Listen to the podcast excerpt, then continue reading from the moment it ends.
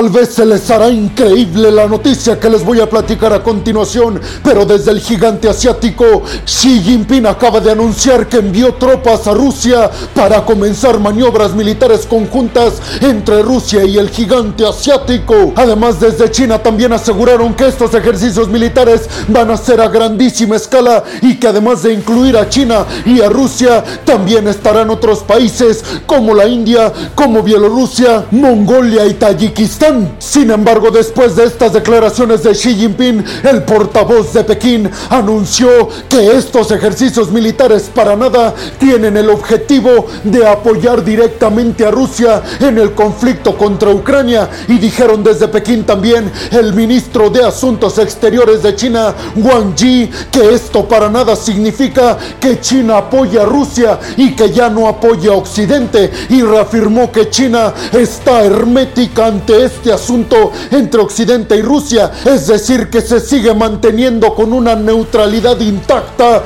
entre el conflicto que existe hoy en día en el este de Europa entre Ucrania y Rusia. Y es que Wang Yi, el ministro de Asuntos Exteriores de China, dijo claramente que estos ejercicios y maniobras militares que estarían realizando en conjunto con Rusia para nada se relaciona y en lo más mínimo en lo que tiene que ver con el panorama militar a niveles internacionales y a niveles regionales en Europa. Es decir, que China de alguna u otra forma quiere dejarle claro a Estados Unidos y Europa que ellos siguen estando neutrales ante este asunto. Y es que ustedes podrían decir que China lo está haciendo por miedo a la potencia estadounidense, pero tal vez es mera precaución para que no se entienda que China está del lado de Rusia en contra de Ucrania y que le empiecen a llover todas y cada una de las sanciones occidentales a China como se las han impuesto a Rusia. Acto seguido de estas declaraciones, el representante chino en las Naciones Unidas, específicamente en el Consejo de Seguridad,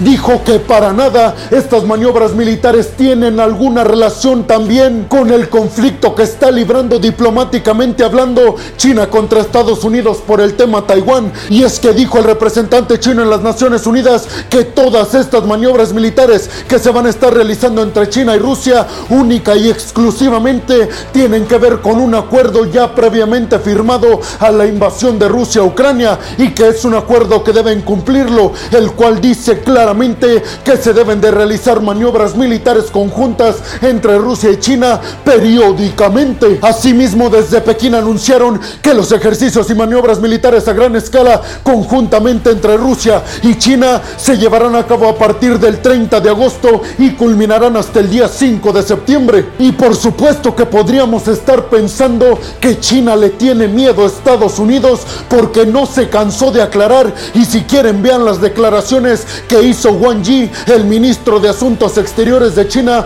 porque al finalizar toda esta conferencia donde anunció que China no tenía ninguna posición en el conflicto entre Rusia y Occidente, también aseguró al final que estas maniobras únicamente también tienen el objetivo de reconocimiento entre tropas que participan en estos ejercicios y que para nada están formando una alianza contra Estados Unidos porque dijo Wang Yi, lo último que queremos es que Estados Unidos piense que estas maniobras tienen el objetivo de disuasión y mucho menos de causarle un problema a Estados Unidos. Sin embargo, también hay que decir que no solamente el que le tenga miedo China a Estados Unidos puede ser la razón de tantas aclaraciones por parte del gigante asiático y apegándonos un poco a que China afirma que es un país que no tiene la intención de ganar la hegemonía mundial y que tiene la intención de que todos los países convivan armónicamente, basándonos en esta supuesta ideología de China, podríamos afirmar que tantas aclaraciones sobre que China no apoya a Rusia en contra de Occidente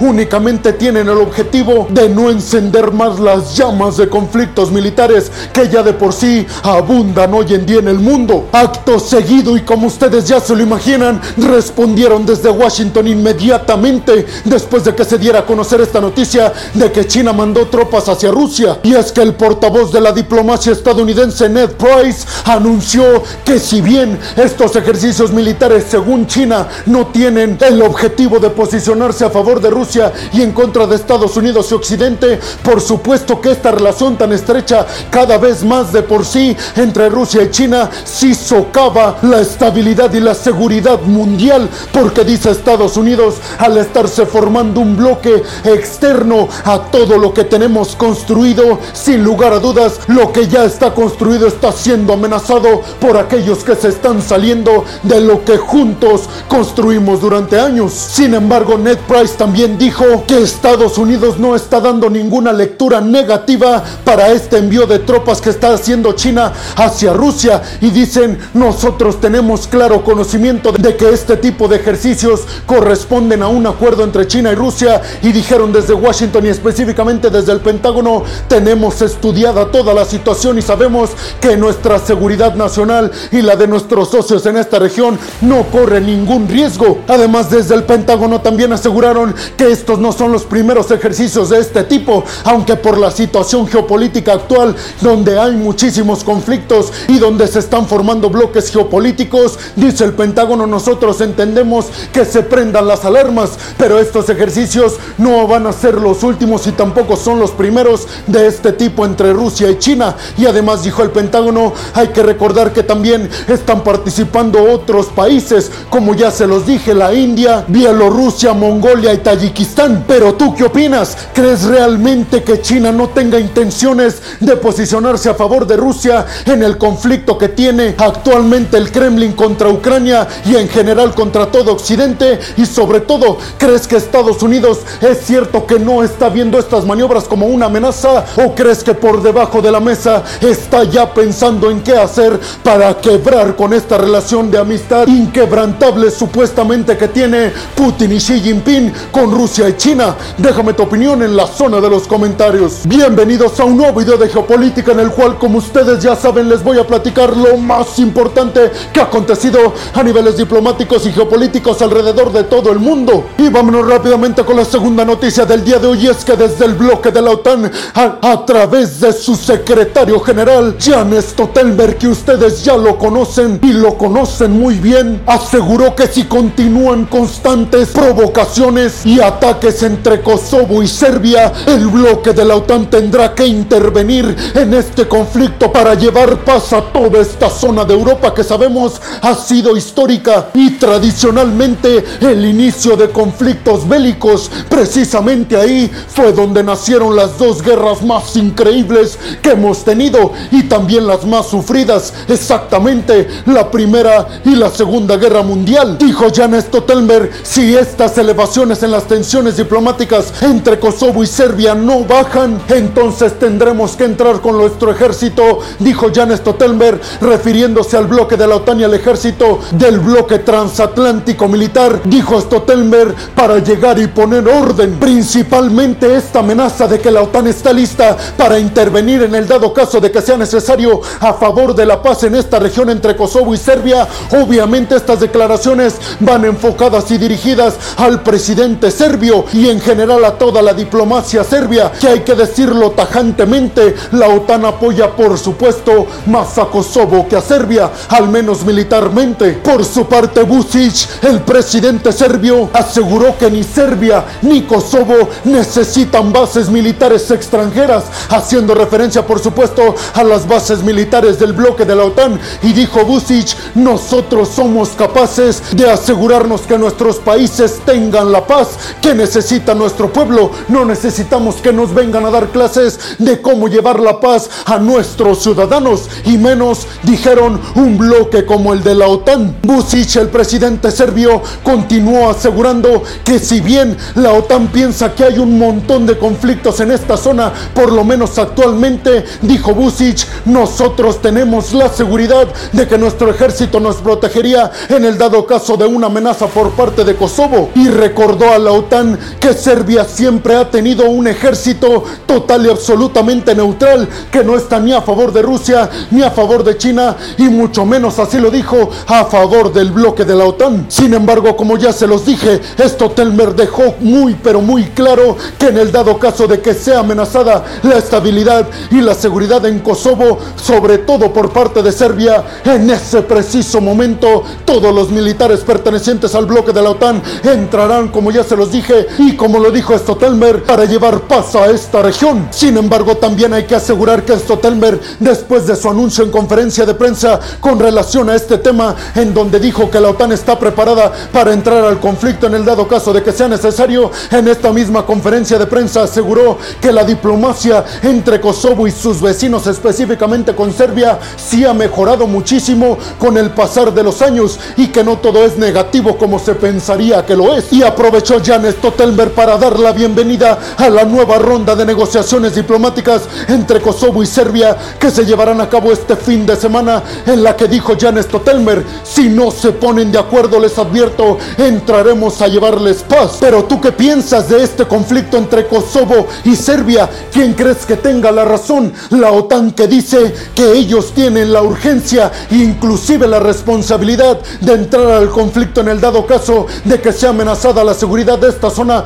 porque consecuentemente sería amenazada la estabilidad y la seguridad europea. ¿O estás de acuerdo con Serbia que dicen necesitan respetar por parte de la OTAN nuestra soberanía y nuestro ejército que es neutral según Vucic, el presidente serbio? Pero también me gustaría conocer tu opinión sobre cómo crees que terminará todo esto. ¿Crees que en esta nueva ronda de negociaciones que se va a llevar a cabo este fin de semana se lleguen acuerdos positivos, diplomáticos y geopolíticos? Y por último, te preguntaría si crees que la OTAN lleva paz a los territorios o lleva problemas como lo aseguran muchos otros países. Déjame tu opinión en la zona de los comentarios. Y vámonos rápidamente con la tercera noticia del día de hoy. Es que Vladimir Putin, el presidente ruso, acaba de dar una orden que puso a temblar al mundo. Y es que ordenó el envío inmediato de tres aviones militares cazas rusos. Pero no solamente eso, sino que envió a los tres aviones rusos capaces de portar armas hipersónicas, misiles pues. Y todavía lo más grave de esta noticia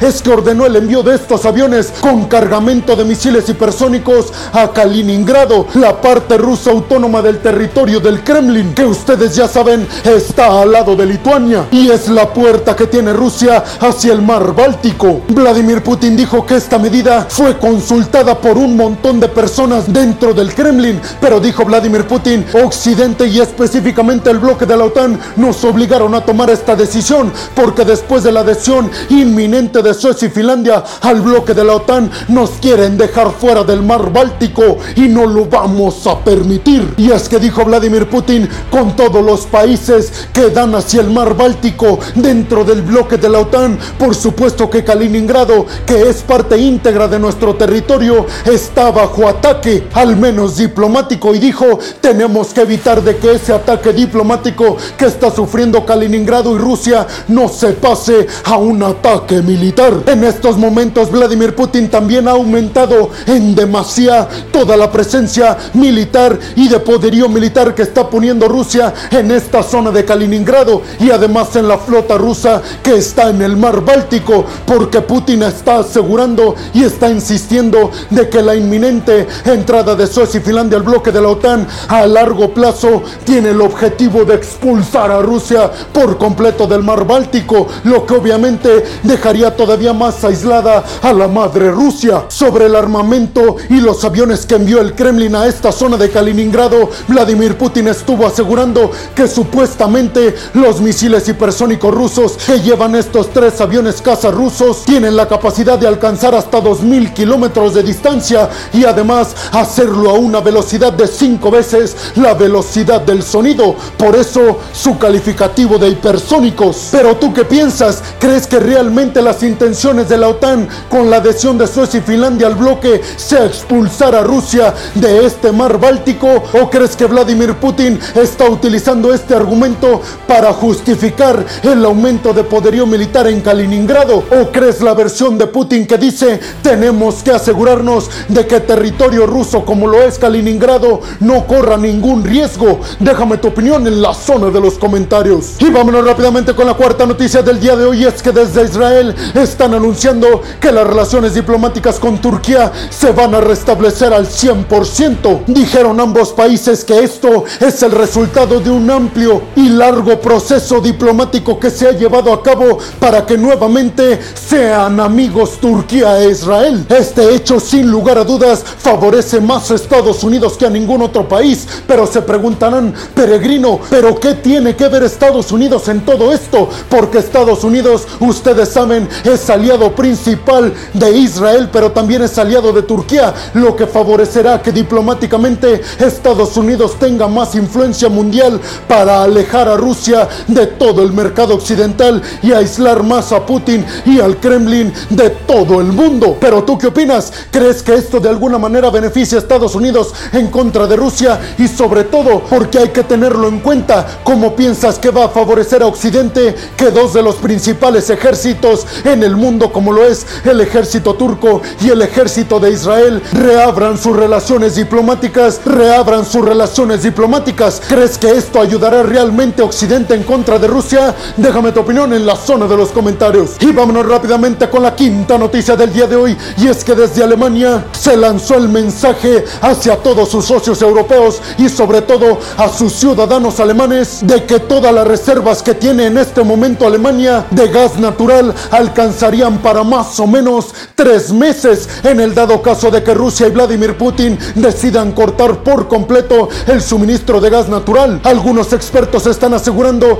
que el objetivo de Alemania será prácticamente imposible. Me estoy refiriendo al objetivo que tienen los alemanes de llegar al 95% de sus reservas de gas natural de aquí a noviembre y que esas reservas aseguren el futuro invierno, que sabemos el gas natural va a ejercer un papel más que protagónico. Sin embargo, algunos otros especialistas están asegurando específicamente de medios oficialistas rusos que aunque Alemania llegue a tener las reservas de gas natural en 95%, será prácticamente imposible librar el invierno. Hay que recordar que todo este problema se da a partir de las sanciones de Occidente en contra de Rusia por su invasión a Ucrania y también porque Alemania y otros países se han negado categóricamente a hacer el pago de gas ruso en rublos, como lo ha ordenado Vladimir Putin. Y vámonos rápidamente con la sexta y última noticia del día de hoy, es que desde Irán parecen estar dando mensajes positivos para que se lleve a cabo la firma final del acuerdo nuclear entre Occidente representado por la Unión Europea y Estados Unidos y por el otro lado Irán para que éste no desarrolle su bomba nuclear y haya otro país con bombas nucleares en el mundo. Y es que desde Irán dijeron